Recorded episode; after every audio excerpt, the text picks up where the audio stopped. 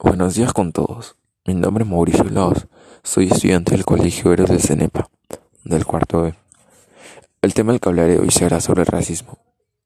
Racismo es una ideología basada en la superioridad de unas razas o etnias sobre otras.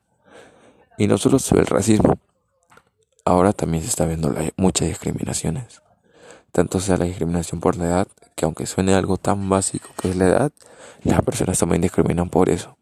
También existe la discriminación por alguna discapacidad, la discriminación por el origen, por la, por la forma de hablar, por la religión, por el sexo y por muchas cosas más.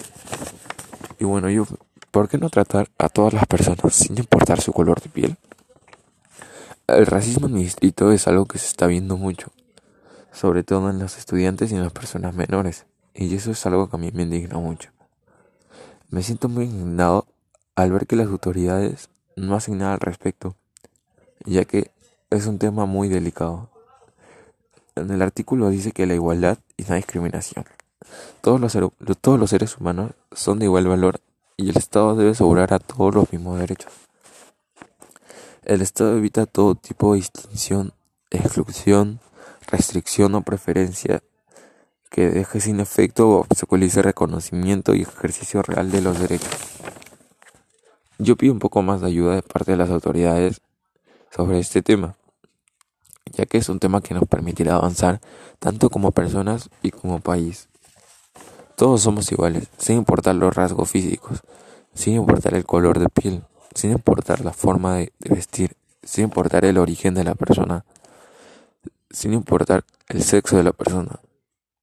Y bueno, y sin importarnos muchas cosas más, ya que todos somos iguales todos merecemos el mismo respeto, porque todos somos seres humanos y no merecemos ser tratados de diferente manera que como tratan a las otras personas. Espero que esto abra una reflexión en las autoridades y empiecen a ayudar a las personas que sufren de racismo, ya que esto es algo que les afecta mucho a esas personas.